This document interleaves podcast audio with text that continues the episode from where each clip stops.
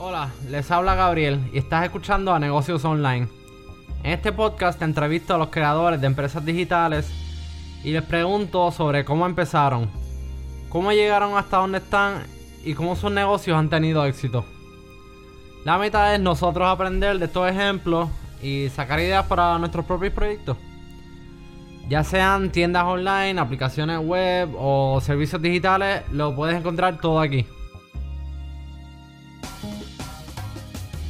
Hoy les presento a Giovanni Collazo. Giovanni fue uno de los pioneros en el desarrollo de la cultura del empresarismo digital. También Giovanni ha fundado varias compañías muy exitosas, como Blimp y Alias Payments.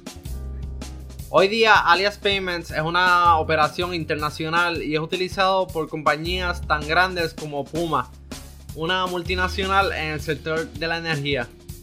Quédense para escuchar sobre cómo él logró el éxito.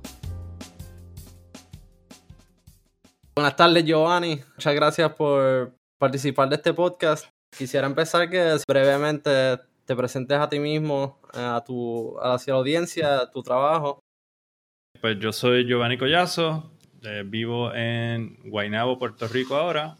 Soy principalmente eh, software developer, pero, pero he hecho como que muchos trabajos relacionados al mundo del software, diseño y, y, ese tipo de cosas. So, eso es básicamente mi, mi, como que mi background. Eh, tengo una compañía que se llama Alias Payments y hacemos un app que se llama Gasolina Móvil eh, y Puma Fast Pay.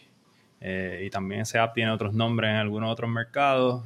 quizás lo han escuchado, pero, pero sí, eso, eso en resumen es mi intro. Excelente, gracias. también te conocemos por otros proyectos que vamos a discutir más tarde, como Blimp, y Full Stack Night San Juan y muchas otras cosas. Eh, quería empezar más bien hablando sobre tu trasfondo, tu historia. Entiendo que estudiaste, empezaste estudiando artes. Eh, ¿Cómo hiciste el, el, brinco del arte a, la programación, a la tecnología? Pues yo creo que el brinco fue al revés, ¿no? El brinco fue como que de la programación hacia, hacia cosas más de arte. So, yo, yo empecé a programar desde, desde, que en casa hubo una computadora y yo era, era bastante pequeño, so ya no, no me acuerdo. En, mi blog dice el año, noventa y pico. Eh, empecé a programar, empecé a aprender como que Visual Basic, eh, empecé a hacer un poquito de, de, Bash y de cosas así. Y aprendí a instalar Linux y cuando aprendí a instalar Linux aprendí unas cuantas otras cosas, pero, pero sí, yo siempre como que he programado y he estado interesado en el tema de software development. Em, pero honestamente nunca pensé que me iba a dedicar a hacer software development. Eh, porque en realidad lo que a mí me gustaba más era como que pues, la parte visual y la parte del diseño en el software. Eh, eso, eso a mí me, me interesaba más eh, me parecía súper, súper interesante. pero nada, el punto es que jamás pensé que iba a dedicar a software development porque pues como todo developer pensaba que pues no sé suficiente esto es muy complicado y difícil. So, que sí, que, que yo no creo que yo hice un, cambio de, de, arte hacia software development, sino que todo lo contrario, que hice un cambio de, de software development hacia cosas más de arte. Eh, porque yo, pues desde chamaquito, desde bien chiquito, pues, pues programaba eh, y había aprendido y, y, siempre compraba libros y demás. So, yo creo que cuando me tocó escoger qué estudiar, pues busqué otras cosas que no fueran software development muy a propósito porque sentía como que sabía, sabía todo lo que quería saber sobre ese tema y no, no estaba como que buscando, no sé, como que no, no tenía tanto interés de aprender más en, ese momento y tenía otros intereses. So, estudié, empecé a estudiar artes visuales, estudié diseño em, y finalmente me cambié a estudiar eh, dirección de cine. Em, y, de la misma forma que, que cambié de, de, la programación y las cosas técnicas hacia cosas como un poco más artísticas, pues hice el cambio en reversa. Uh, después de que estuve bastantes años sumergido en eso de, de diseño y arte y, y, dirección de cine y todo el tema de cine, pues eh, dije, ay, ¿sabes qué? Me voy a dedicar a ser software developer. Eso me gusta. Eh, y, y, como que en algún momento, no recuerdo cuánto, como que dije, ok, esto, voy a hacer esto ahora. Eh, voy a tomar esto en serio. Y más o menos esa es la historia. Obviamente no, no te voy a decir años y fechas porque honestamente no me acuerdo. Eh, eso, eso, pues nada. Esa, esa, es mi mente de diseñador, que, que no recuerda fecha y, y número. Em, pero, pero sí, y entonces, o sea, a mí la cosa técnica también yo le entré porque eh, pues mi papá eh, se dedica y se dedicaba a hacer postproducción de video.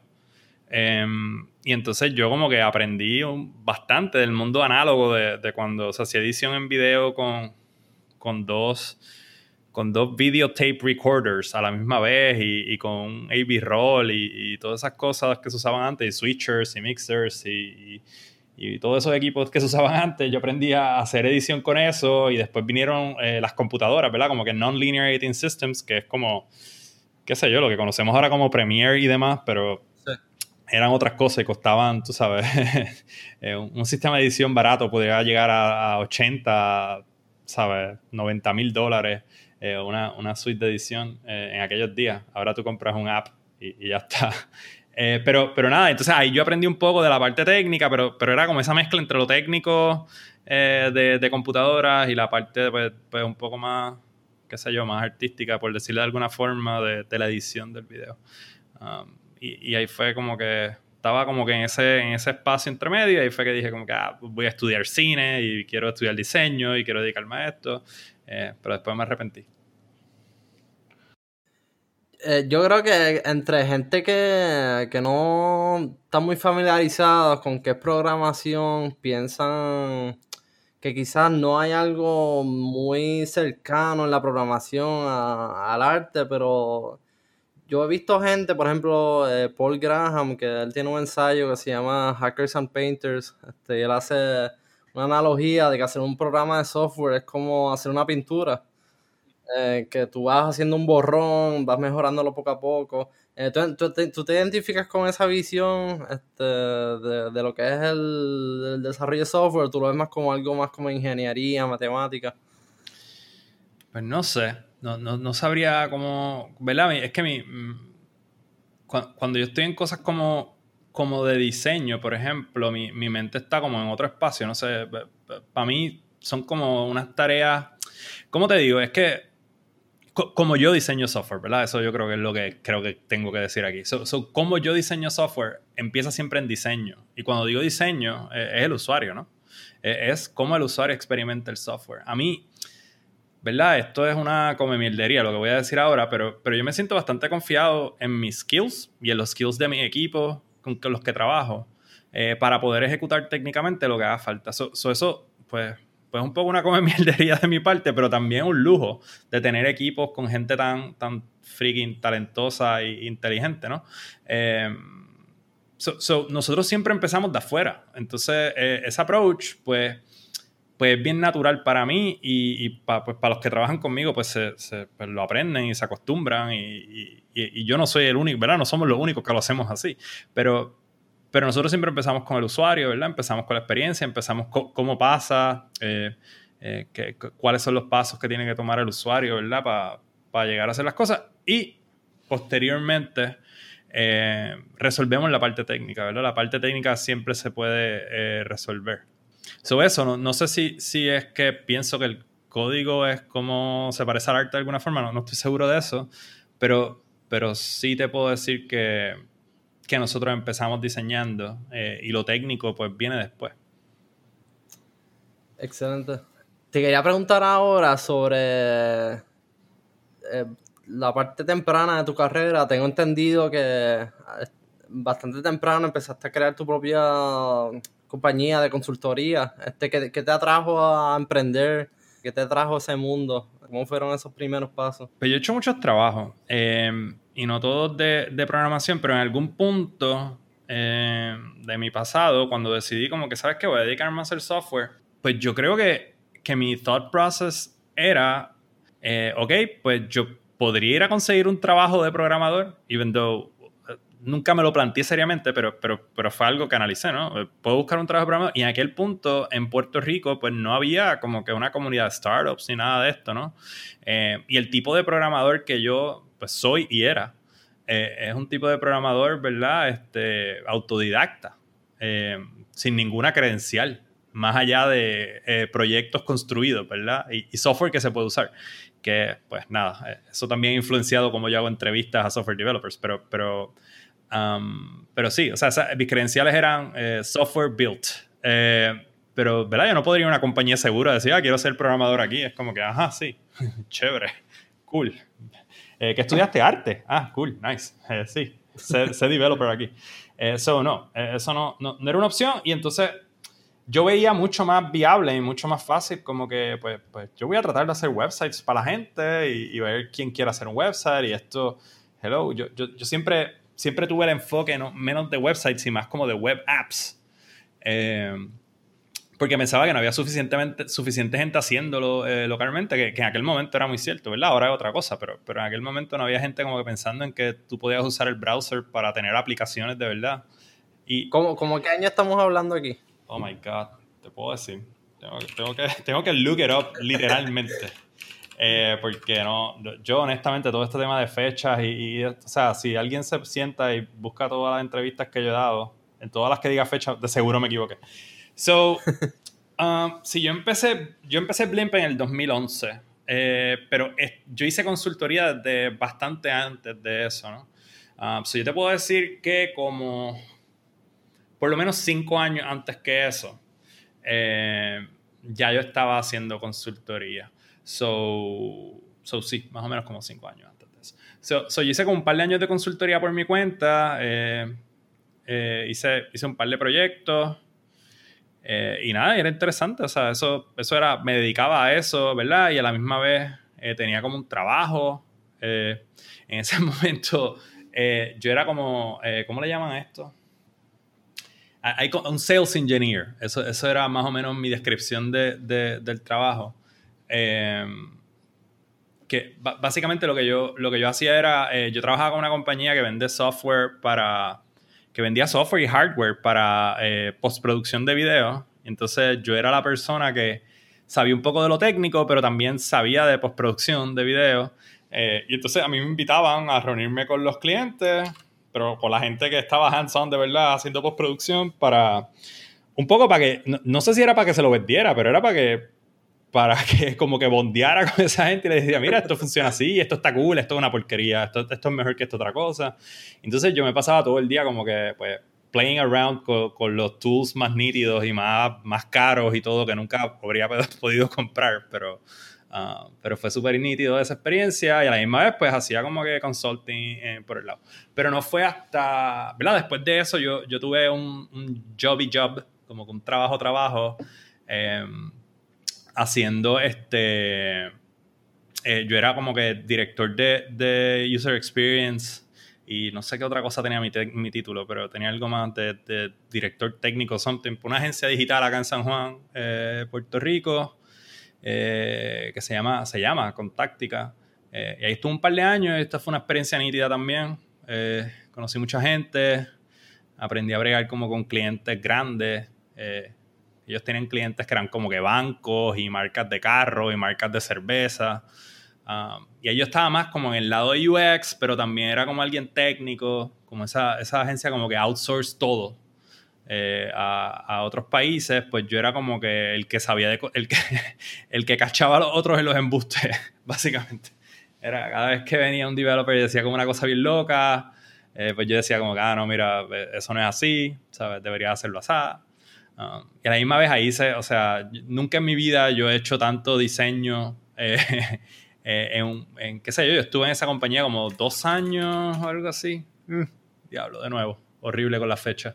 Eh, pero estuve ahí como dos años y en, esos dos años, olvídate, yo hice tanto y tanto y tanto y tanto diseño, eh, porque todos los días estábamos, ¿verdad? Ejecutando sobre websites nuevos y, apps y cosas que, que, los clientes necesitaban. Eh, y yo era como que el go-to guy para ese tema. Um, so, so, ¿verdad? Ahí, ahí obviamente, después que hice ese trabajo, pues me cansé y, no quería bregar más con eso y jamás quiero trabajar en una agencia de publicidad ni nada por el estilo. ¿verdad? Esa fue como que mi última experiencia, yo creo que de trabajo de mi vida, eh, de trabajo empleado, ¿no?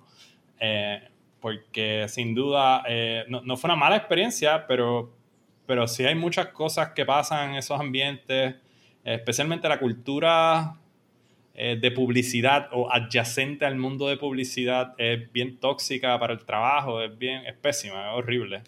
Eh, y, el que haya trabajado en esos ambientes pues sabe. Em, eh, nada, malísimo, pero, pero nada, después de eso decidí hacer la compañía esta Blimp, que es como cuando más formal, ¿verdad? Y es cuando realmente nosotros, pues yo me puse bastante serio en el tema de pues hacer consultoría y quizás entonces empezar a explorar en el tema de productos. O sea, como que productos, productos.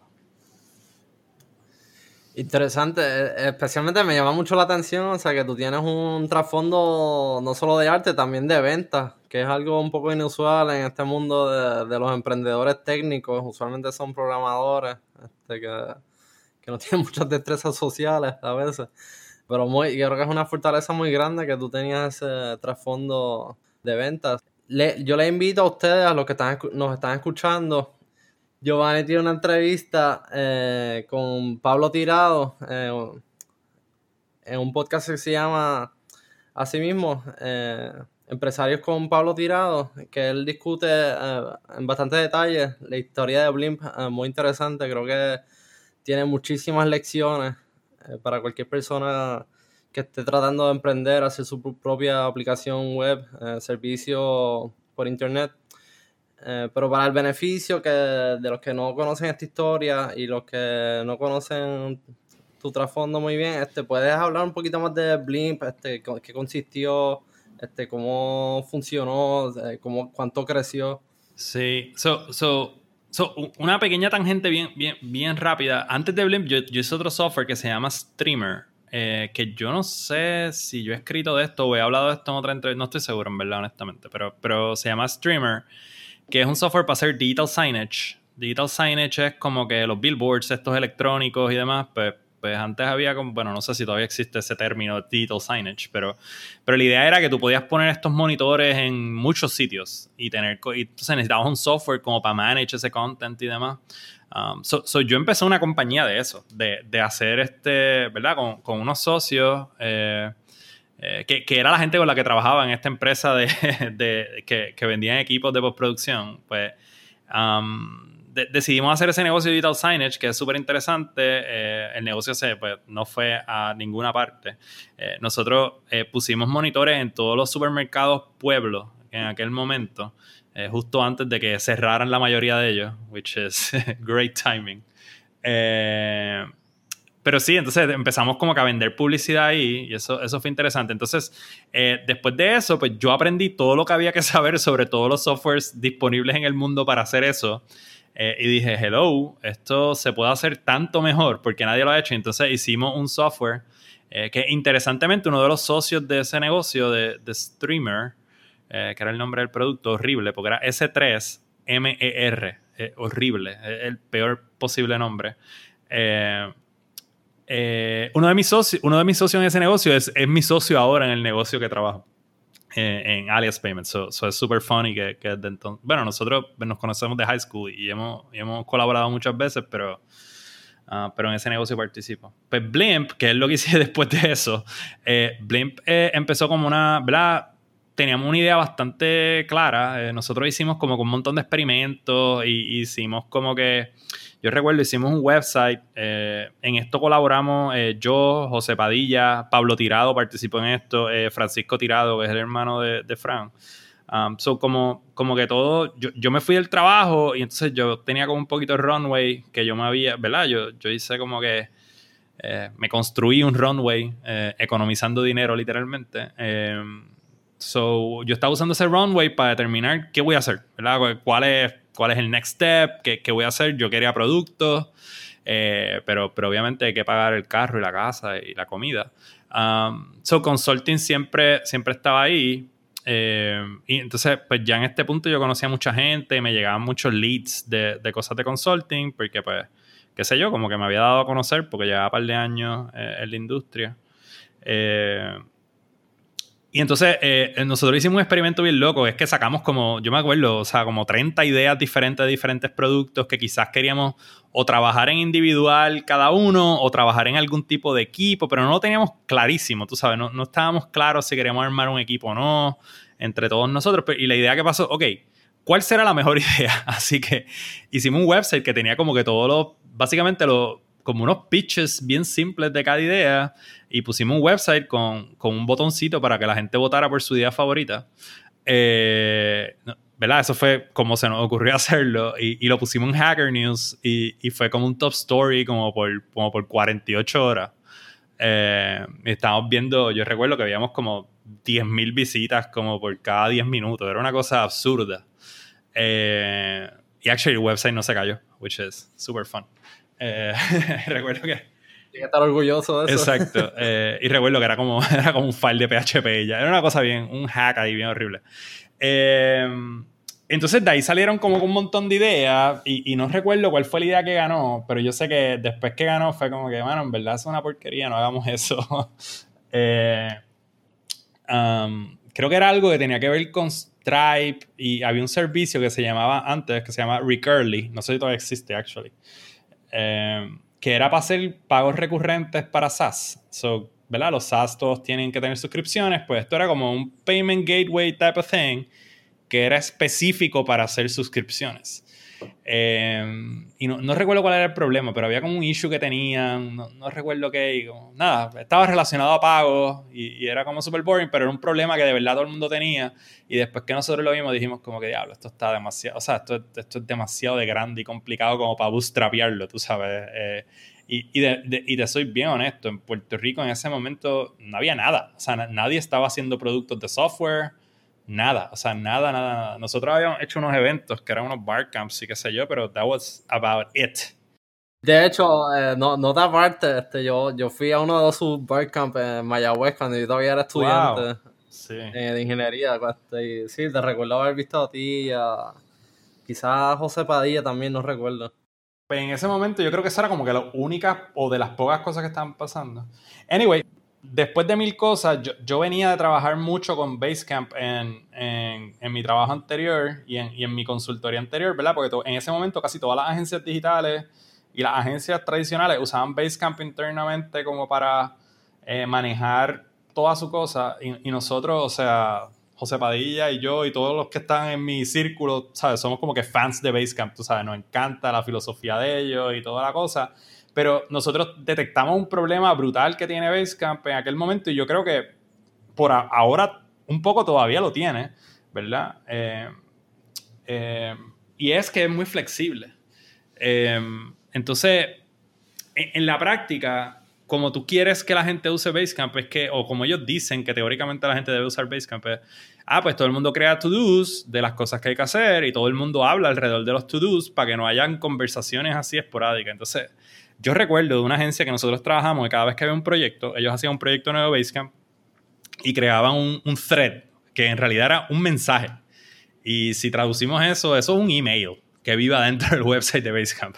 Eh, y entonces los más organizados tenían un thread que era como para, qué sé yo, eh, eh, diseño, otro para programación, otro para lanzamiento. Y entonces, literalmente, como pasaba algo en el proyecto siempre, como que había un tema que era como el tema más discutido, y ese thread se hacía infinito. Y entonces, al final del día eran emails. O sea, era, era un montón de emails eh, y todo el mundo hablando ahí. Entonces, nosotros odiábamos, por ejemplo, cuando a mí me tocaba ser el consultor de development, es como que, ok, tengo que, tenemos una herramienta de project management y ahora yo tengo que leer párrafos y párrafos y párrafos para entender qué tenemos que hacer y después lo tengo que convertirlo en to-dos. O sea, para nosotros fue, ok, los mensajes no sirven, punto. O sea, eso no sirve para hacer project management. Uh, y entonces ahí nosotros dijimos, pues ok, idea genial, vamos a hacer algo tipo Basecamp que no tenga mensajes. O sea, punto, no mensajes. ¿Cuál es el feature? Pues que no tiene mensajes. Eh, y entonces Blimp era, era, ¿verdad? Esa fue como un poquito el génesis de la, de la idea. Eh, en ese momento yo estaba súper metido en el tema de Agile, eh, José Padilla también, nos hemos leído, tú sabes, todos los libros.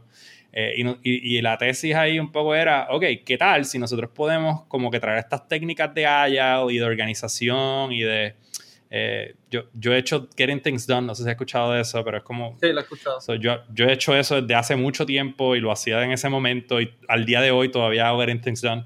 Eh, So yo decía, oye, si yo puedo traer como, hacer como un collage de, de, de Getting Things Done, de cosas de Agile, eh, y de ese tipo de, de, de estrategia accesible para la mayoría de la gente, no solamente para ingenieros o para gente que está, tú sabes, como que en estos campos bien eh, sofisticados. Nosotros siempre decíamos como que lo que necesitamos es que la persona que hace recursos humanos se pueda usarlo. ¿Verdad? Porque eso nos parecía, ¿verdad? Como el estereotipo de que la persona en recursos humanos no es muy técnica. Pero pues. Eh, eso era. Entonces, Blemp era eso. Era, era básicamente al final del día terminó siendo como un to-do list compartido en equipos, ¿verdad? Dividido en proyectos, pero que tenía estructura. Los to-dos tenían como que unos estados específicos, tenían múltiples estados. Eh, los podías agrupar como una especie de epics, eh, lo que ahora le llamaríamos epics. Eh, y sí, había como tracking del progreso y teníamos como que algunos charts y cosas. Eso era interesting. ese proyecto pues, pues, lo hicimos, éramos un grupito de tres, José Padilla, Elvin y yo, Elvin Rodríguez y, y, Giovanni Collazo, yo. hicimos ese proyecto, lo lanzamos, eh, yo recuerdo que el día que lo lanzamos tuvo, o sea, fue un failure brutal. Eh, el website dejó de funcionar, tenía un montón de errores, fue una cosa o sea, malísima. Eh, y, ese nosotros logramos como que algún tipo de hype, ¿no? y como ciento y pico personas se registraron ese primer día y fue un desastre. Y nosotros dijimos, ¿sabes qué?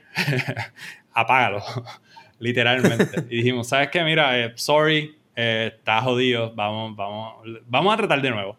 Eh, y, y, nos quedamos, ¿verdad? Yo pienso que eso fue un, ahora en hindsight pienso que fue un error. Deberíamos haber dejado el site arriba y seguir peleando con los issues hasta resolverlo. Em, pero en aquel momento fue como que, oh, no puedo, ¿qué hacemos? Apágalo, tú sabes. Eh, y eso hicimos. Entonces el apágalo, pues, nos ganó tiempo. Yo pienso que eso fue un error también. tardamos, ahí sí que te puedo decir que tardamos bastante tiempo en volver a subir el site. Eh, efectivamente, yo creo que casi lo reescribimos, o sea, tú, cambiamos de un montón de opinión de cosas. eso ah, fue útil, esas 24 horas más o menos que funcionó. Eh, eso nos enseñó bastante y nos hizo como que pivotear muchas cosas y demás. Eh, pero nada, finalmente lanzamos. te puedo decir que, ¿sabes? Teníamos gente usándolo en un montón de países. nosotros cambiamos de plan, de, los planes, ¿verdad? Los planes que teníamos era, era un SaaS. So, cambiamos de plan como tres o cuatro veces en la historia del proyecto. Sabes, nosotros experimentamos un montón con ese producto eh, y te puedo decir que aprendimos un montón con ese producto que eh, fue súper interesante. Ah, en el peak yo creo que teníamos, qué sé yo, como unas 200 y pico de, de compañías eh, usándolo activamente. y, y, y ¿sabes? Producía suficiente dinero para pagar nuestros tres salarios, eh, pero sí, o sea, algunos meses no sobraba, ¿verdad? Algunos meses sobraba muy poco eh, para cubrir nuestros sueldos principalmente. Así que todo el tiempo, mientras ese proyecto estuvo vivo, estuvimos alternando entre, entre trabajar en el proyecto y hacer consulting. Eh, pues lo cual es una, una, cosa bastante difícil lograr un buen balance de eso, ¿verdad? Eh, no sé, de verdad yo creo que yo no he logrado eh, crack that, ¿verdad? Esa, estaba difícil esa. Eh, pero yo creo que lo hicimos y lo hicimos bastante bien. obviamente todo fue bootstrapped. nosotros en aquel momento también nos estábamos ganando unos sueldos bastante modestos, ¿verdad? Era, parte del deal, en lo que el negocio como que despegaba, ese producto despegaba. pero entonces algo empezó a pasar que fue interesante, como que la gente nos empezó a pedir apps, por ejemplo, eh, cuando empezaron, ¿verdad? Cuando empezó la cosa de los apps eh, y no teníamos claro cómo íbamos a atacar ese tema. Eh, y algo pasó que como el crecimiento se empezó a poner flat, porque nosotros, nosotros estábamos updating ese app like crazy. O sea, toda la semana sacábamos un email a los usuarios le decíamos como que, hey, mira, esta semana tenemos tales features. Y eso era semanal y era un pace insane. Eh, para un equipo de tres personas, honestamente, yo no, yo no sé cómo lo hacíamos, pero, pero, pero era, era bien nítido. Y entonces llegó un punto en el que cuando teníamos que switch a consulting, pues dejábamos enfriar un poquito el app. Y yo creo como que la gente se acostumbró a ese pace non-stop de new features, update, new features, update. Eh, y entonces eh, lo que empezó a pasar fue cada vez que nos íbamos a hacer consulting, como que tardábamos más haciendo consulting, porque cada vez eran proyectos slightly larger. Y entonces como que empezamos a flatline, eh, ¿verdad? El crecimiento dejó de, de, de, seguir. Em, y mientras más tiempo tardábamos fuera, pues empezamos a ver, eh, ¿verdad? Que empezaban a ir sus usuarios. Em, which, no sé, mi, mi, yo creo que en parte tiene que ver con que pues dejamos de hacer eso, ¿verdad? Dejamos de invertir en el software eh, tan agresivamente como lo estábamos haciendo. Ah, pero a la misma vez yo creo que también el tener que despegarnos a hacer consulting eh, quizás no, era una gran distracción, ¿no? Eh, y, cada vez que volvíamos era como que, ok, ¿dónde nos quedamos? ¿Qué vamos a hacer? pues dale, tenemos que hacer un experimento con Google Ads. Let's, do that. Es un tema, es un tema complicado, pero básicamente eso, eso, esa fue la historia. llegó un punto en el que llevamos ya bastante tiempo, estábamos flat, como que no se veía una, una salida bien clara. Y, otra cosa que pasó bien interesante es que el primer mockup que yo hice de Blimp, el primer mockup que yo hice que, compartí con José y con Francisco y demás, eh, es bien loco porque es idéntico a lo que Trello lanzó como un año después de que nosotros lanzamos. nosotros, ese primer mockup, en ese momento yo no conocía de ningún como Kanban board type of thing. O sea, te digo, o sea, yo no no puedo decir que no había, ¿verdad? Pero, pero yo por lo menos honestamente no conocía de ninguno. Eh, y yo diseñé algo que honestamente era bien similar a Trello, eh, lo único que era más rígido, ¿no? Eh, era, era, tenía más reglas. que, que ese, para nosotros esa era la clave, ¿no? Necesitamos como algo que no sea tan flexible, que sea bien claro, que le digamos a la gente, así se usa, y la gente lo usa así. Pues, pues ese, diseño inicial de, nosotros, eh, nada, como que después cuando hicimos la, primera versión de la aplicación y la segunda versión, esta que te menciono, eh, no, no, se terminó pareciendo en nada eso, ¿verdad? Decidimos irnos con un approach más, ok, vamos a hacer algo más convencional, más listas de to-dos, más algo que la gente haya visto y como, no sé, un tiempo después, cuando ya estábamos un poco como que flatlining, lanzó Trello, como que anunciaron Trello y lo vimos y fue como que, wow, eso era lo que nosotros debíamos haber hecho. Eh, y entonces buscamos los mockups y fue así como un momento de, ah, ¿por qué no hicimos eso? Eh, y nada, eh, honestamente el negocio de consulting se veía, ¿sabes? Súper atractivo. Uh, actually, usábamos Blend para manejar los proyectos que hacíamos de consulting. Eso era súper, era, era chévere porque pues, podíamos seguir usando nuestro producto. a nuestros clientes les gustaba, ¿verdad? Y era, y era cool y hacía todo lo que necesitábamos. Eh, pero nada, llegó un punto en el que, mano, ok, eh, ¿sabes? Ya está bueno, eh, queremos hacer buen dinero, sí, todos estábamos convencidos, ok, ¿qué hay que hacer? Ok, hay que matar el producto. Y es como que, ajá, pero ¿y todos los usuarios que tenemos? Y qué sé yo, es como que, mira, si no me equivoco, lo que hicimos fue, creamos una herramienta de exportación de toda la data, la subimos, le dijimos a los usuarios, hey, creo que es como en dos o tres meses, ¿sabes? We're shutting down.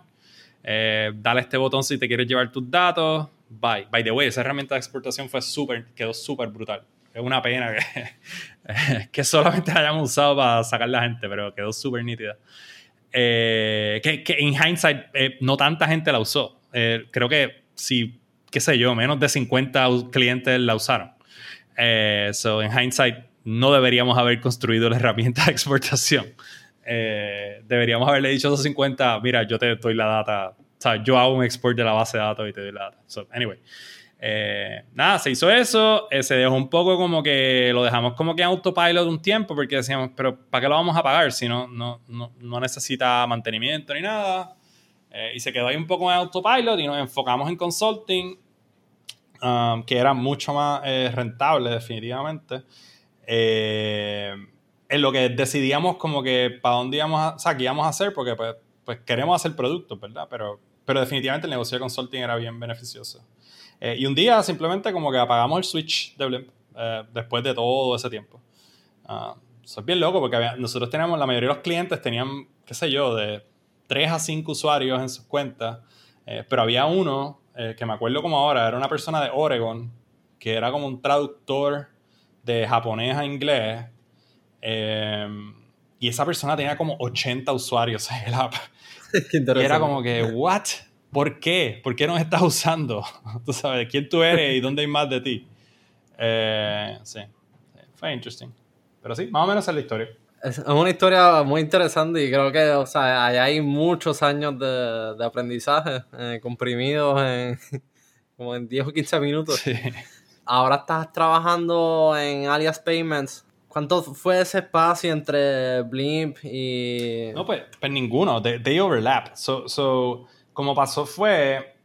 Esto de Alias, lo, lo que pasó es lo siguiente, ¿no? Eh, nosotros ya estábamos haciendo de lleno consulting, pero empezamos a pivot el consulting para hacer, ¿verdad? nuestro enfoque era web apps, eh, pero, pero nos dimos cuenta que todos nuestros clientes de web apps eh, tenían que contratar a otro equipo para hacer el app, porque básicamente todo el mundo quería construir un API y vamos a ponerle un app encima. Entonces, eh, dijimos, no, no, no, espérate, pues lo que tenemos que hacer es apps y backends para esos apps, that's it, o sea, ese es el negocio. Eh, y, y yo creo que todavía hoy ese es un modelo bastante válido porque hay un montón de negocios, ¿verdad? En la región eh, y en todo el mundo que están buscando como que how to get an app on the market somehow.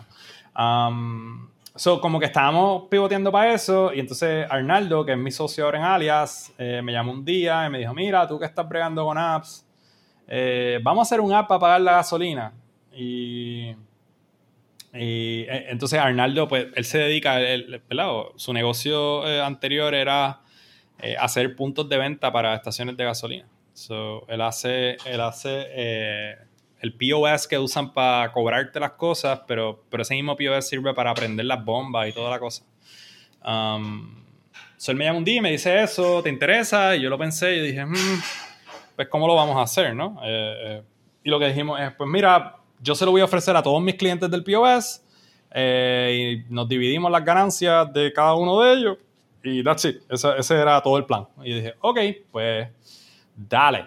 Eh, todo esto en el contexto de él con su compañía y yo con la nuestra, ¿verdad? De Blimp.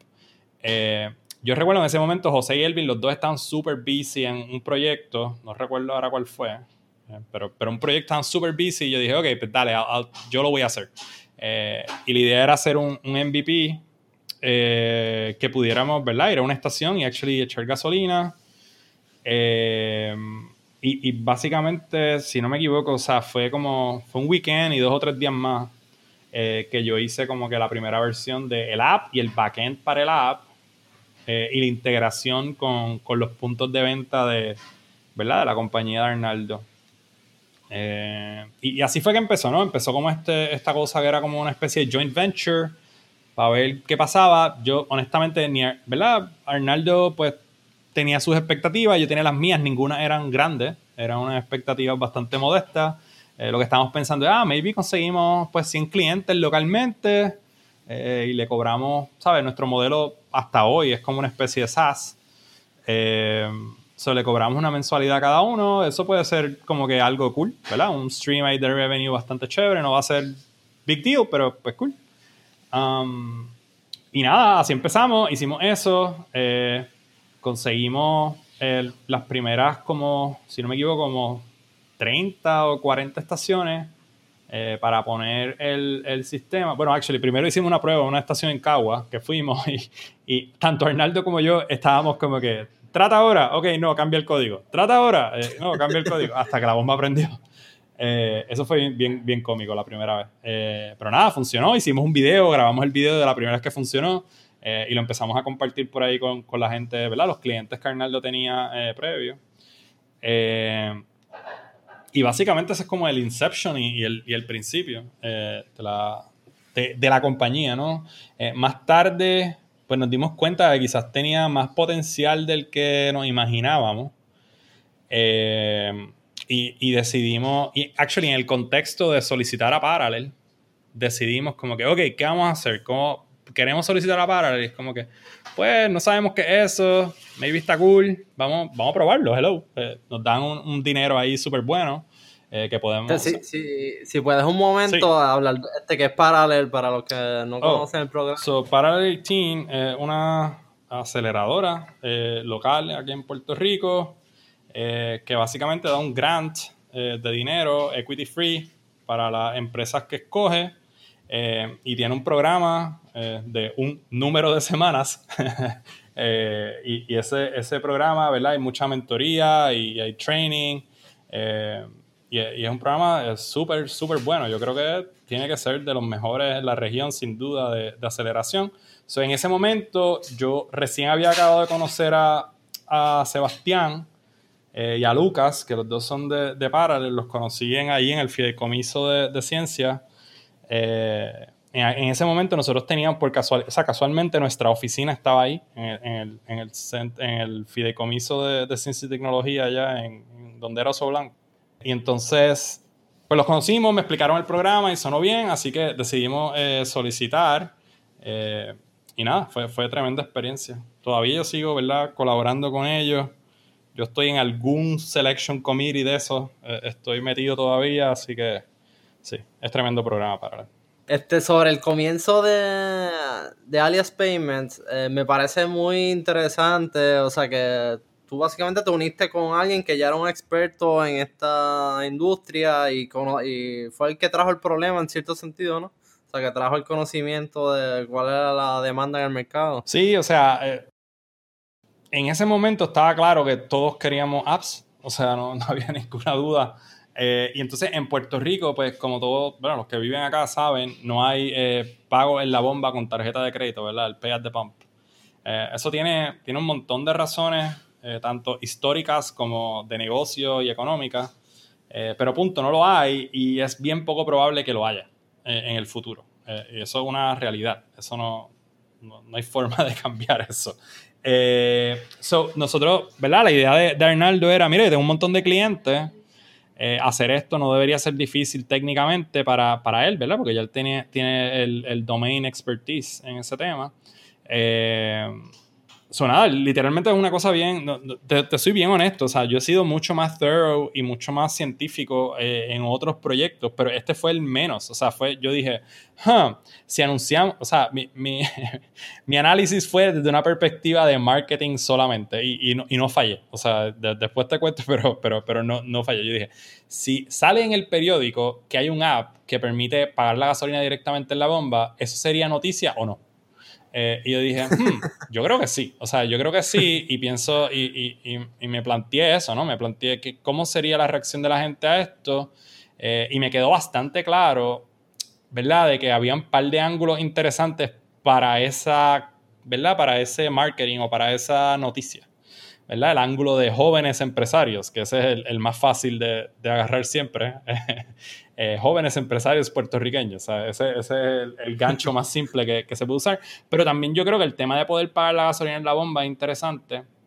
Habían también otros ángulos ahí de, de que en ese momento, ah, no se puede usar el celular en la gasolinera porque explota. Entonces, eso también era un tema interesante, negativo, pero que también podría añadir más comentarios a la conversación, ¿no?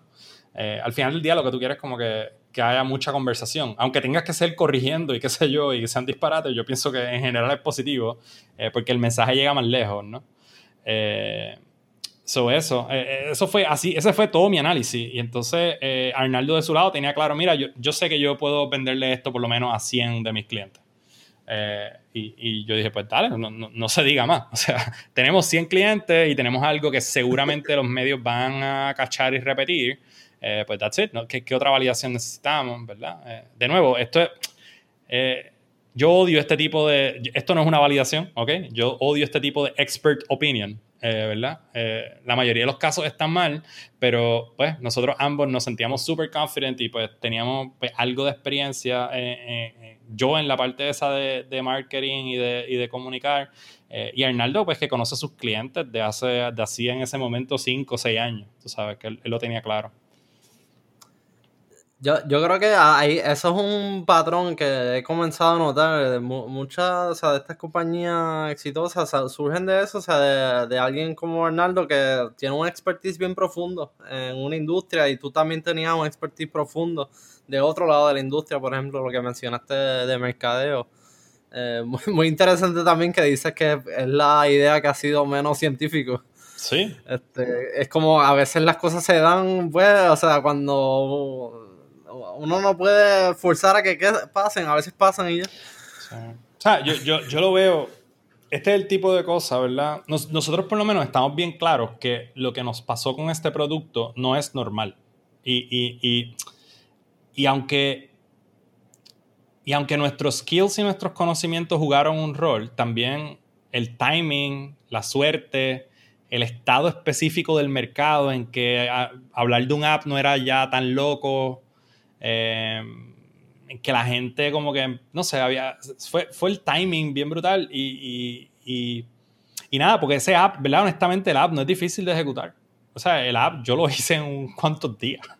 Eh, no, no, era nada retante ni, ni nada técnicamente complejo. Eh, era más bien, era como la, como que todas esas cosas se mezclaran y yo creo que Arnaldo y yo tuvimos, bueno, y José Padilla también, que participó en ese momento, eh, como, que lo, como que lo vimos bien claro y, y por lo menos yo, que, que de, bueno, yo y José, que éramos los más como que no, tenemos que validar, hagamos unos cuantos experimentos, qué sé yo, como que toda esa vaina, lo dijimos, ¿sabes qué? Vamos a probarlo y ya, porque, o sea, suena bien, suena bien, o sea, no, yo creo que está validado, o sea, eh, eh, y así nos tiramos.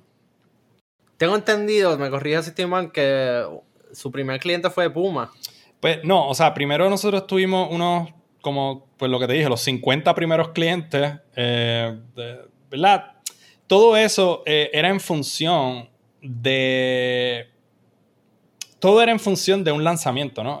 como nosotros lo, lo planificamos fue eh, nosotros ya el app lo teníamos, estaba funcionando, eh, estaba puesto como en dos estaciones que eran amigos, ¿no? De, de Arnaldo, clientes que son, ¿verdad? Bien, bien conocidos y bien amigos de, de él.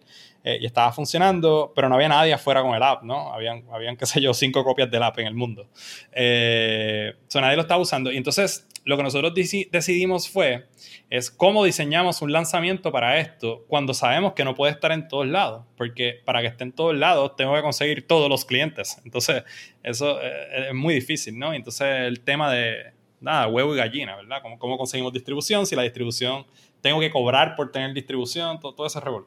Eh, la idea fue, ok, vamos a conseguir 50 personas que, que, conozcamos bien, que tengamos confianza, vamos a hacerle un deal vamos a dejárselo gratis por un tiempo o algo así para que lo prueben eh, y decirles que vamos, van a ser parte de una especie de lanzamiento. Entonces, eh, una vez eso estuvo en place, instalamos las 50 estaciones, las pusimos a funcionar, 50 o, I don't know, es un número por ahí, cerca de 50.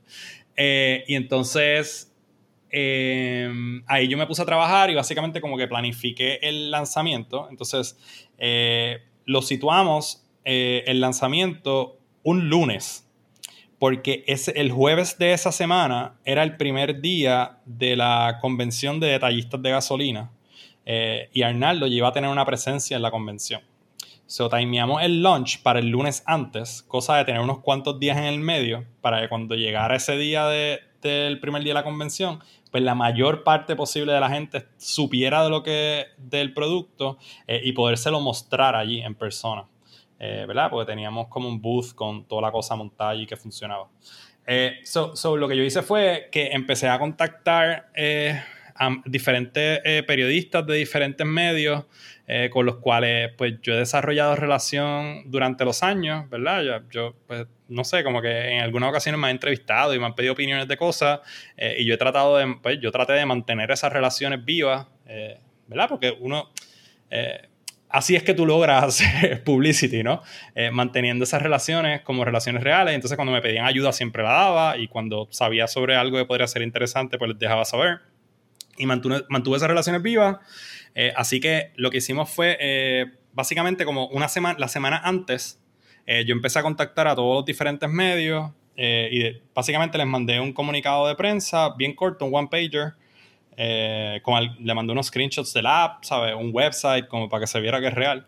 Eh, y entonces, básicamente, esos comunicados de prensa tenían una nota bien grande, básicamente de un embargo, em, diciendo que solamente el lunes, a partir de la medianoche del lunes, de ese lunes específico, se podía publicar. Antes de eso no se podía publicar.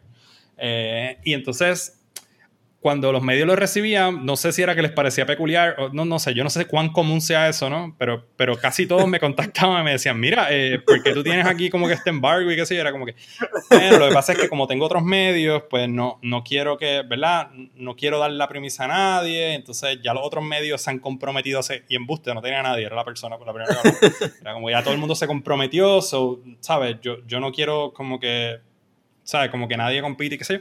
Y, brother, no, me entrevistaron a mí y Arnaldo de El Nuevo Día, Primera Hora, El Vocero, Metro, eh, Telemundo, eh, Guapa, eh, Univisión, like, todas las cosas impresas nos entrevistaron, algunos blogs nos entrevistaron, noticieros de televisión nos entrevistaron y todos lanzaron el lunes por la mañana a la misma vez.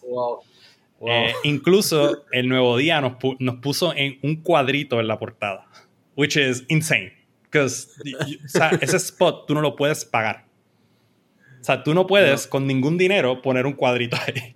Bueno, maybe ahora sí, como están las cosas en print, maybe puedes comprar lo que tú quieras, pero, pero en aquel momento no era posible ese espacio en, la, en el periódico, so, súper brutal. Eh, y entonces el segundo día eh, conseguimos una entrevista de radio en WKQ por la mañana a una hora que hay como 400 mil personas escuchándolo o algo así, no, no, sé el número exacto, pero yo sé que hay un montón de gente escuchándolo, fue el super prime time. Eh, nada, tuvimos un super lanzamiento, so, fuimos de como 10 usuarios a 30 mil usuarios eh, esa semana. eso fue huge, huge, huge, huge. Eh, obviamente no habían tantas estaciones donde podías echar gasolina eh, y teníamos algunos bugs interesantes, pero Pero sí, eso, eso yo creo que fue súper importante como para agarrar la atracción. Eh, y, si te das cuenta, eh, fue todo diseñado para lograr eso, ¿verdad? No, no. En ese momento, la única meta era como que lograr visibilidad, ¿verdad? La única meta. Eh, y entonces, después de, de ese, pues, de ese lanzamiento y de esa cosa, pues, pues se acercó a nosotros Puma. Ah, so, so, efectivamente sí vino el huevo primero, entonces, claro. que la gallina. Ok. So, so, eso fue interesante. Puma, Puma reached out to us, eh, Puma de Puerto Rico, nos dijo, mira, nosotros, ¿verdad? Nosotros tenemos bastante conocimiento de lo que pasa en la industria local y demás, y en aquel momento pues no era la excepción. Nosotros sabemos que Puma llevaba un tiempo tratando de hacer algo así y nunca había podido por, por problemas técnicos eh, que nosotros habíamos sobrepasado, like, hacía mucho tiempo, ¿no? Eh, y nada, ahí empezamos a hablar. Y, tiempo después pues logramos como que, como que cerrar un deal con ellos para, para las estaciones de ellos en Puerto Rico. Eso es un, gran logro, o sea, Puma es una, una multinacional este, reconocida eh, y lograr un contrato con ellos, o sea, para una compañía nueva. Es un logro impresionante y, me, encanta la estrategia que usaron eh, para llamó la atención de los medios, la cuestión del embargo. Sí. Eh, fascinante así, que crearon este pues, aire de exclusividad. Sí, sí. Que funcionó. Tengo entendido que ya están expandiendo fuera de Puerto Rico, si no me equivoco, Colombia, República Dominicana. ¿Cómo lograron esto? ¿Qué otros planes tienen para la expansión? Pues mira, em, so, donde primero fuimos fue a Colombia. Em, eh, son cosas bien random, ¿verdad? Nosotros nos han acusado de ser oportunísticos. Eh, esa ha sido la acusación más grande que nos han hecho, de que nosotros encontramos oportunidades y las atacamos versus eh, crear oportunidades. Eh, y yo, yo, entiendo esa crítica y me parece válida. pero, pero es que no, sé cómo explicarlo, pero, pero hemos tenido bastantes oportunidades, ¿verdad? Y las hemos atendido. nosotros hasta este momento estamos claros en que queremos seguir bootstrapping. So, eso, eso también tiene un rol ahí importante, ¿verdad? Estamos growing slow eh, y, no es por accidente. Eh, Colombia surge porque eh, un amigo conoce a una persona que era secretaria del presidente de un procesador de pagos en Colombia. una cosa así. Y esta persona nos dijo, oye, ese producto que ustedes tienen está buenísimo, yo voy a hablar con esta persona para que les consiga una reunión con, con el presidente del procesador de pagos, a ver qué ellos les dicen. Eh, y pues la persona nos consiguió una reunión con alguien en, uno de los procesadores de pago principales en Colombia. Eh, y nosotros pues nos montamos un avión y fuimos para allá. Eh, y nos reunimos y resulta que básicamente nos presentaron a la persona de New Business de, de, ese procesador de pago que se llama Credibanco. y desde ese momento empezamos a trabajar con ellos para... ¿verdad? Ellos vieron el producto y dijeron, ok, esto, esto, esto lo necesitamos aquí. y entonces por, de, lo, de lo que hemos aprendido del procesamiento de pago en Centro y Suramérica es que eh, son bastante cerrados. no, es fácil que un procesador te dé procesamiento, tienes que convencerlo. No es como que va y haces sign up y tienes una cuenta de, procesamiento, no, es tan fácil. Eh, y entonces necesitamos básicamente como que el buy-in de un procesador local. Um, so, básicamente nos aliamos con, este procesador para entrarle a ese mercado. Eh, y, desde ese punto, ¿verdad? Desde, desde, que nos aliamos con ellos, pues ha sido la cosa pues bastante eh, Nosotros no hemos hecho tanto de la venta en ese sentido. Ellos son los que han estado liderando eso eh, y nosotros como que detrás de ellos. Eh, en Dominicana también fue una cosa muy similar. Un amigo me dijo, oye, tengo un amigo en Dominicana que conoce a todo el mundo allí. Eh, yo creo que él te podría ayudar con ese producto de ustedes, que está súper bueno. Que sí pues dale, vamos a hablar con el hombre y hablamos con el hombre. Yo conozco a, tú sabes, al presidente de yo no sé qué y te voy a hacer una reunión. Y nosotros, bueno, si la consigues, vamos, tú sabes. Si no, pues no harm done. Pues, pues el hombre nos llamó y dijo, mira, la semana que viene, tú sabes, aquí a las 9 de la mañana. Y pues, pues nos montamos un avión y fuimos para allá. Y, y, un par de meses más tarde, pues teníamos un contrato firmado con, eh, con Texaco en, en Dominicana. Eh, ha sido un poco así, ¿no? Eh, ahora eh, en lo que estamos trabajando ahora, ¿verdad? Es, eh, estamos unlocking eh, otros mercados de Centroamérica, Panamá y demás, eh, que tienen unos retos en el tema de procesamiento de pagos. nosotros no hemos tenido que meter súper duro, o sea, nuestros retos más grandes no tienen nada que ver con la gasolina, ni las bombas, ni los equipos esos industriales que hay que manejar. todo tiene que ver con los pagos. es el reto más complicado. y nos ha tocado resolverlo porque de nuevo lo que te digo, eh, son bastante cerrados y, permitir entrar players nuevos es complicado. Eso nos ha tocado como que, ok, pues, pues lo construimos nosotros. Eh, estamos como con locking en esos mercados y entonces eh, Arnaldo, ¿verdad? Por su lado, compró una compañía nueva en, Raleigh, en, Carolina del Norte, que, está muy relacionada, vende equipo industrial para este tema de las bombas y demás, de las bombas de gasolina. Eh, y desde esa oficina hemos estado empezando como que a armar eh, una pequeña invasión de Estados Unidos. Eh, y, hemos estado trabajando con algunos partners allá. Y, estamos ahora slowly, ¿verdad? Este año esperamos tener, ¿verdad? Ya tenemos dos o tres estaciones en Estados Unidos, pero son unas estaciones, ¿verdad? Casi, podemos decir que son demos. Pero, pero este año estamos como que montando una ofensiva un poquito más seria, más coordinada y más pensada para atacar a Estados Unidos. Eh, lo interesante de Estados Unidos es que eh, un estado eh, es el tamaño de un país en, otro, en, otra área, ¿no? O sea, probablemente Florida es más grande que Panamá. entonces, eso es interesante porque pues, meternos al mercado de Florida es, es, es, ¿verdad? Meternos al mercado de Panamá es bien difícil. Eh, porque hay unos retos técnicos de procesamiento, eh, ¿verdad? Y pues cuando acabas esos retos, pues ganas Panamá. Eh, pero Florida ya está resuelto. Entonces, si vende Florida, está vendido y no hay que hacer trabajo. Y después va al próximo estado y, por así sigue la cosa. So, estamos viendo más series, ¿verdad? No, dejamos, no dejamos de atender a Centro y Suramérica porque obviamente Puma, uno de nuestros clientes principales, tiene eh, intereses en esos países, obviamente, eso queremos atenderlo, ¿verdad? Y crecer nuestra relación con nuestro cliente. Eh, pero a la misma vez, Estados Unidos nos parece eh, cada vez más atractivo. Antes no nos parecía atractivo porque pensábamos que estaba muy competido, pero, pero después de meternos más en el mercado y hacer alguna, ¿verdad? Un poco más de research y salir un poco y hablar con los clientes, pues nos damos cuenta que que hay un montón de espacio para nosotros crecer en Estados Unidos, incluso habiendo muchísima competencia. O sea, es tan y tan grande el mercado que, que los players que hay, eh, pues, pues no son suficientes como quiera. Muy interesante, sí, frecuente. Muchas veces la gente descarta un mercado pensando que está demasiado competido, pero es bastante frecuente que también, o sea, el mercado es tan y tan grande que hay suficiente espacio para muchos jugadores. Y realmente si tú eres una compañía eh, bootstrap, o sea, que se está financiando a sí mismo, no, tú no necesariamente necesitas dominar el mercado para ganar. Em, si, no sé si estás cómodo con compartir información de una idea general de cuánto están generando eh, la compañía ahora mismo. Pues, pues, pregunté y me dijeron que no. so, eh, esa, esa es, la respuesta. de nuevo, nosotros yo creo que esto es algo como medio pues, filosófico, I guess. Eh, nosotros estamos bootstrapping y somos, ¿verdad? Una compañía obviamente privada y demás. Em, como que no, no, como que no nos gusta comunicarnos en, esa, en esos términos. ¿Y cuántos empleados tienes?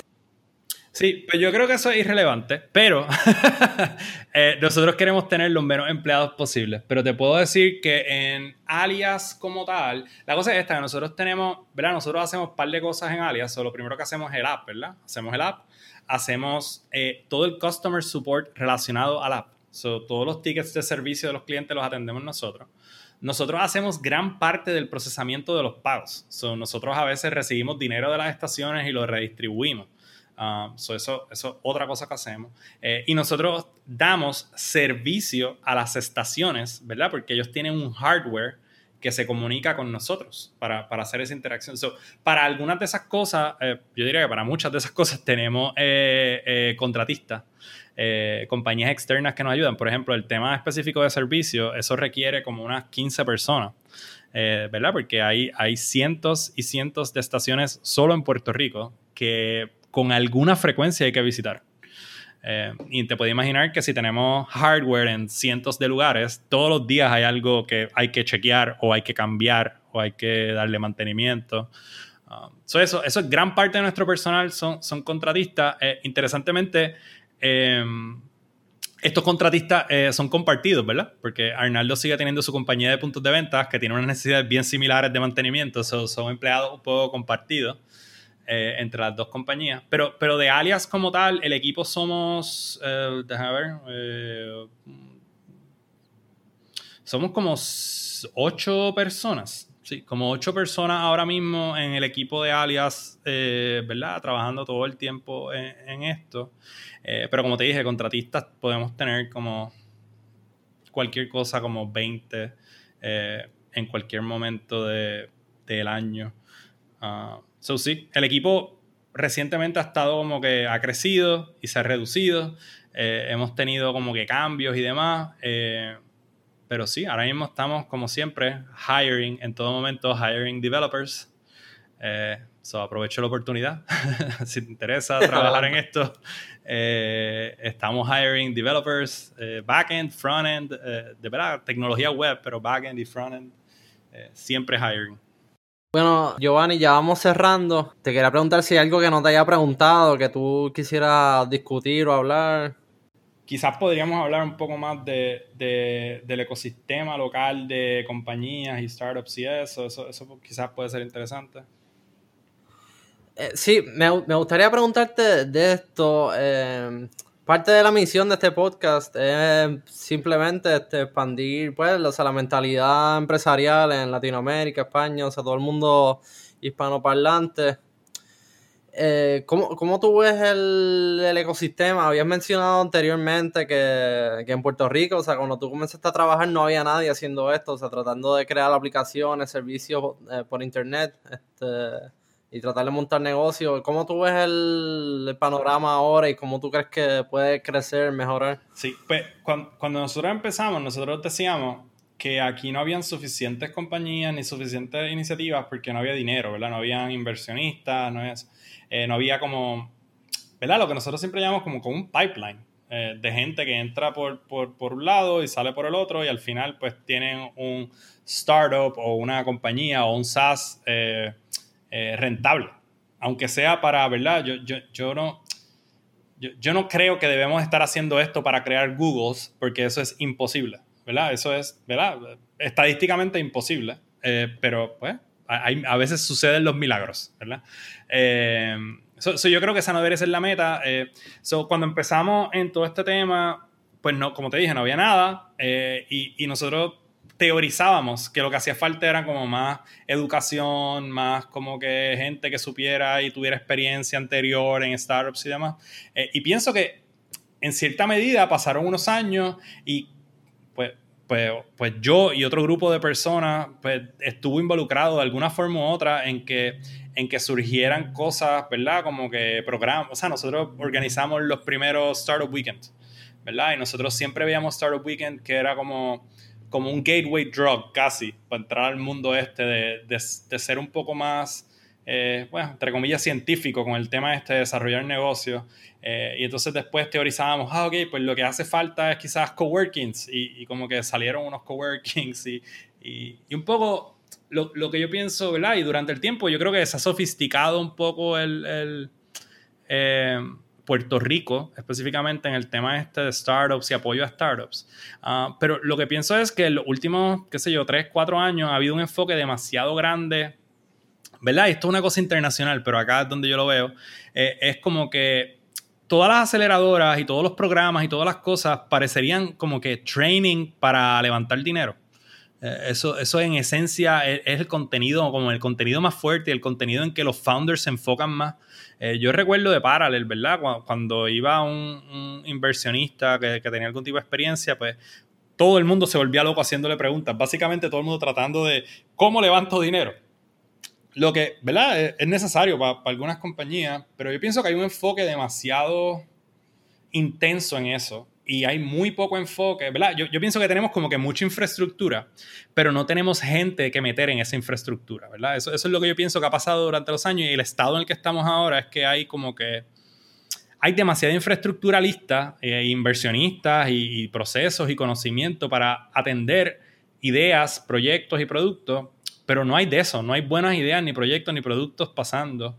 Eh, y, y, un poco ahí es donde, ¿verdad? Yo, yo he estado organizando eventos de estos temas por un, por un montón de años. Eh, y ahí fue donde yo y otro grupo de personas decidimos como que no, tenemos que enfocarnos en makers, en gente que actually pueda hacer cosas. La parte del negocio es estúpida y cualquiera la puede hacer. ¿verdad? No es difícil. Eh, te lees cuatro libros y puedes ser el CEO de, de, de, un startup de esto, ¿verdad? Esto no es muy difícil que digamos.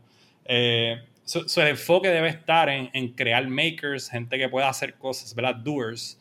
No tanto, eh, ¿verdad? No hacen falta más abogados, no hacen falta más eh, financieros, eh, ni gente con su MBA a decirnos cómo, tú sabes, hacer el papeleo de la compañía. Eh, lo que necesitamos es como que alguien que cree un producto que la gente quiera, ¿verdad? Que es la cosa más difícil en el mundo. Eh, eso, eso, y entonces por eso es que estamos, ¿verdad?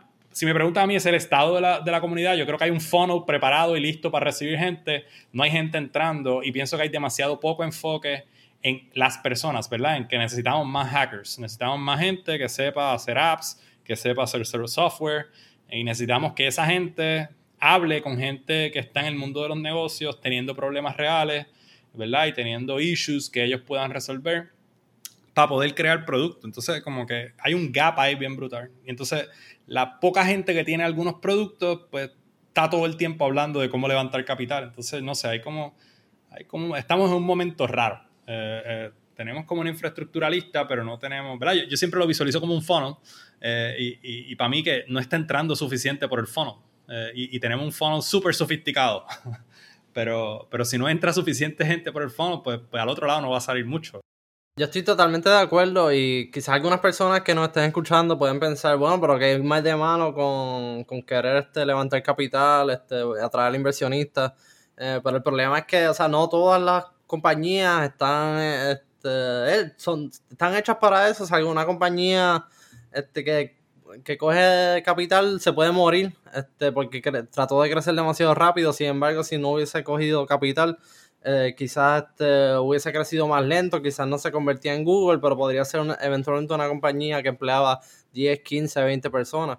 Yo no tengo nada en contra de levantar capital, ni, ni gente que piense que son importantes, ni, ni compañías que se piensen en un escenario en el que si no levantan capital es imposible. Eso no tengo nada en contra de eso. Solo lo único que, ¿verdad? Mis puntos en este tema son, nosotros vivimos en Puerto Rico, ¿verdad? Eh, desde mi perspectiva, ¿verdad? Hacer una compañía que valga mil millones de dólares es gigantemente difícil y, estadísticamente bien poco probable. Pero crear una compañía de un millón de dólares con un producto, ¿verdad? ¿Sabes? Divide eso en, en, clientes que te pagan mil dólares al mes. O sea, no, es tanto, no, es tan difícil. Entonces, eh, como yo no soy millonario, yo, mi, para mí un millón de dólares es una cantidad de dinero eh, absurdamente gigante y life changing. Eh, eh, yo creo que yo estoy cool con, con, crear una compañía de un millón de dólares. Claro, si, si logramos crear una compañía de 100, pues mejor. Y contratamos más gente y hacemos cosas más nítidas y qué sé yo, pero Pero yo pienso que, que un poco si, si, si mucha gente, ¿verdad? Atacara el problema que, es que se puede resolver, ¿verdad? Atacar el problema que se puede resolver de una compañía de un millón de dólares versus gente, que es lo que veo ahora, tratando de atacar el problema de una compañía de mil millones de dólares, que yo pienso que es bien difícil resolverlo, no importa dónde estés en el mundo ni cuán inteligente tú seas. Em, creo que tendríamos más resultados. ¿verdad? Mi, teoría siempre es la siguiente, ¿verdad? 10 compañías de un millón de dólares son 10 millones de dólares. y entonces eso mueve la aguja en nuestro país, eso mueve la aguja. Eh, significativamente. 10 millones de dólares nuevos en la economía es, son importantes. Ah, y eso no es mucho. Y aquí en Puerto Rico se produce, o sea, la Universidad de, Puerto Rico, el recinto de Mayagüez produce talento excepcional de ingeniería, programación, y la mayoría de ese talento se va. Si estas compañías estuviesen creándose, pues esto, este talento se podría quedar aquí en Puerto Rico y sería un gran paso adelante. Esto es una conversación muy interesante. Quisiera después tocar más a fondo contigo. Pero por ahora, pues quisiera que las personas que quieran seguir tu trabajo, Giovanni, este, que por favor les digas dónde te pueden seguir en las redes. Este, también sé que tienes el podcast de Full, Stack Nights, el evento que te organiza este, aquí en San Juan, donde te pueden escuchar ese podcast. Pues me pueden seguir en G en Twitter. Eh, eso, yo estoy todo el día metido en Twitter. Eh, ahí es donde me consiguen. Eh, funciona mejor que email y que mensajes de texto para mí. so, sí, en Twitter. Y entonces ahí también yo posteo todo sobre Full Stack Nights. pero si quieren ir directamente a Full Stack Nights, es fullstacknights.com. Eh, y ahí está la info del podcast y de los eventos. Eh, pero si me siguen en Twitter, Jecoyazo, eh, ahí, ahí pueden enterarse también de las cosas de Full Nights. Bueno, Giovanni, un millón de gracias por tu tiempo. Espero en un futuro quizás te pudiésemos tener de nuevo y hablar más a profundo sobre este tema del ecosistema y la filosofía de startups. Me interesa mucho ese tema a mí también. La diferencia entre la filosofía bootstrap versus tratar de atraer inversionistas. Pero ya por ahora no tomo más de tu tiempo. Muchísimas gracias. Gracias a ti por invitarme y con gusto luego podemos seguir hablando. Bueno, muchísimas gracias por escucharnos. Si quieres aprender más sobre negocios online y participar en nuestra comunidad, visítanos en negociosonline.fm. Si te gustó la entrevista, te agradezco si puedes dejar una reseña para este podcast en iTunes. Esto va a ayudar a que otros descubran a nuestro podcast. Este podcast es orgullosamente publicado en caproni.fm. Caproni.fm es una plataforma para publicar podcasts que yo mismo desarrollé. Si quieres comenzar tu propio podcast, escríbeme y te ayudaré yo mismo. Muchísimas gracias y hasta la próxima.